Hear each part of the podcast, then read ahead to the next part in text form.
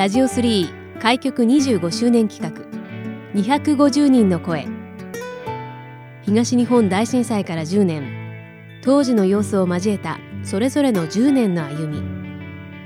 防災への取り組みやこれからの10年。またそれぞれの地域の魅力について250人の方々の声をお届けします。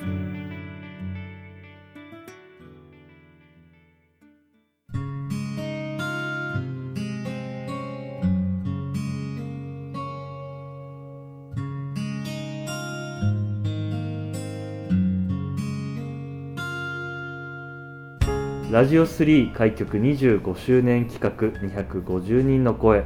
今回は連邦工事沿いにあります。お薬を販売しているヘルスケア有馬の吉岡和夫さんにお話をお伺いします。吉岡さん今回はよろしくお願いします。どうぞよろしくお願いいたします。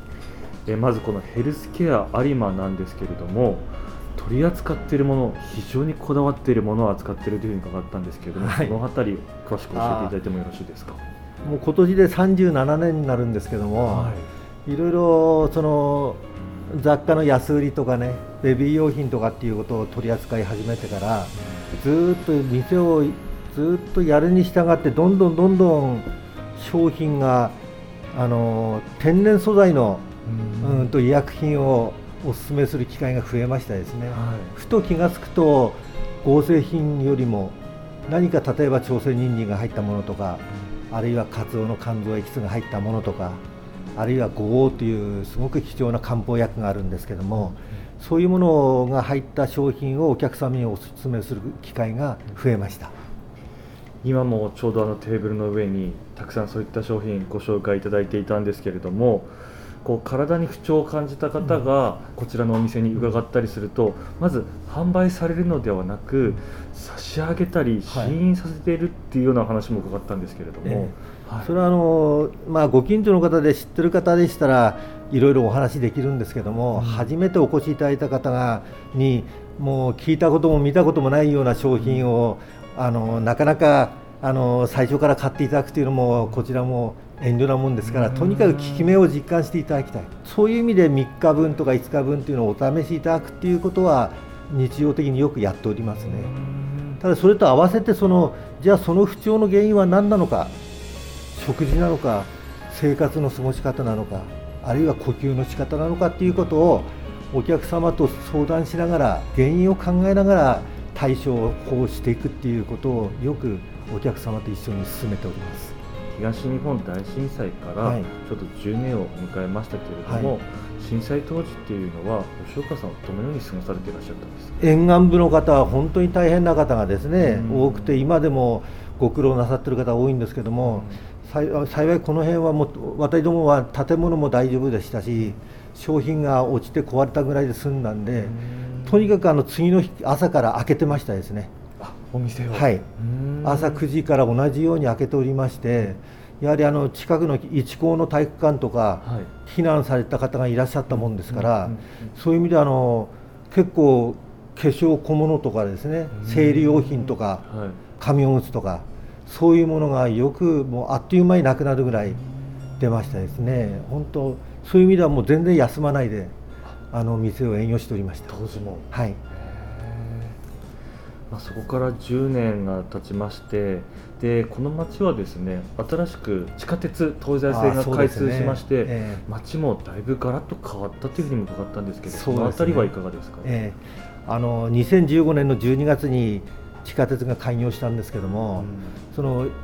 たまたま店の前にもバス停があるんですがバス停に向かって歩いてくるっていう方が亡くなりまして。うんなおかつ皆さん下に行くもんですから、はい、人の通りが全然変わった。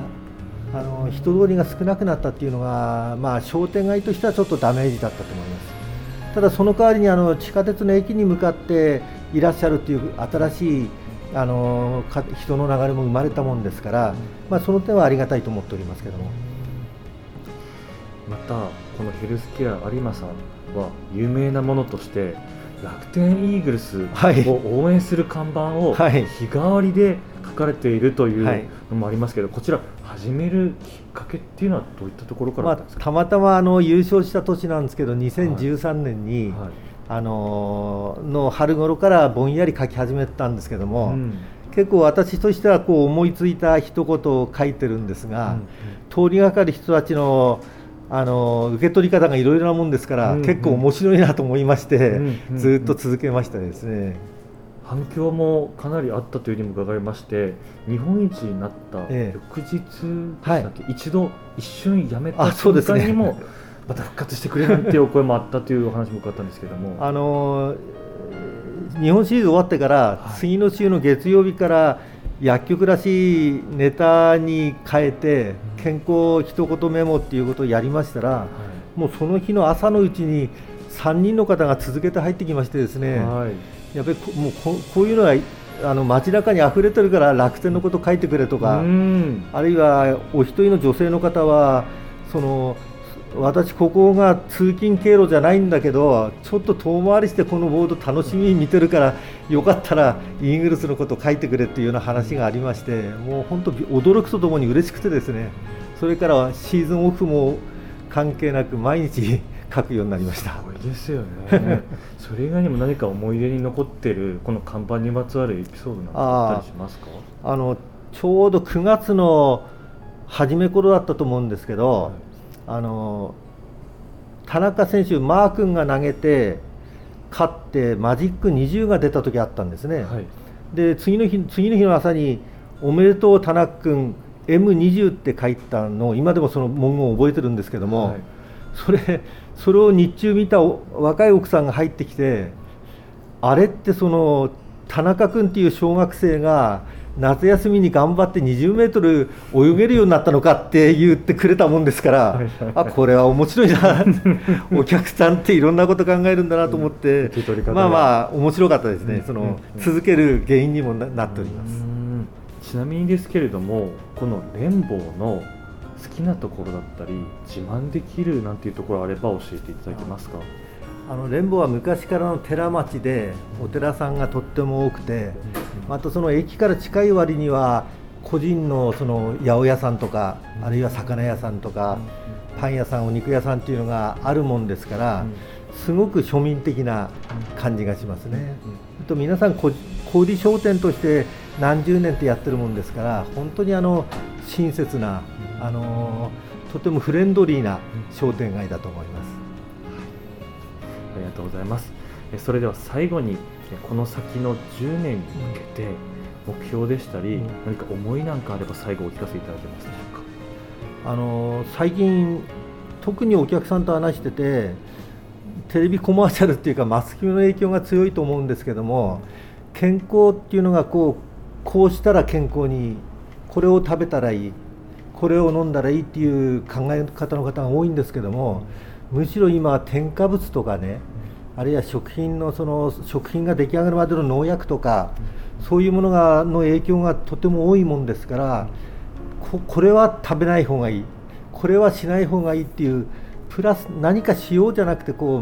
ういけないことをしないマイナスの健康学っていうのはあると思うんですね。だからお客様のそういうことをねもうちょっとお客様と一緒に考えていきたいですしまあ、私はもう本当に店に立つのが大好きなもんですから、もう1年でも長くあの店に立って皆さんと一緒にあの健康づくりのお手伝いしたいと思っております。ちなみに楽天イーグルスに対しての思いなんかはありますか？あの思いはね例えば優勝してほしいとかなんとかってあるんですけども、はい、選手一人一人の皆さんがぜひその仕事で成功してもらいたい。1日でも1試合でも長くね、あの現役生活を続けていただきたい。それには健康が大切ですから 何かありましたらこちらにお越しください。ありがとうございます、えー、今回は連邦工事沿いにありますお薬を販売しているヘルスケア有馬の吉岡和夫さんにお話をお伺いしました。吉岡さんありがとうございました。どうもありがとうございました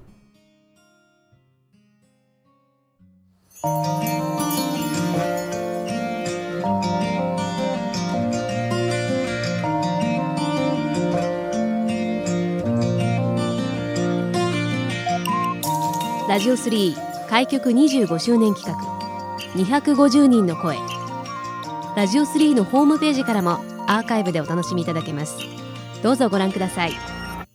次回の放送もお楽しみに。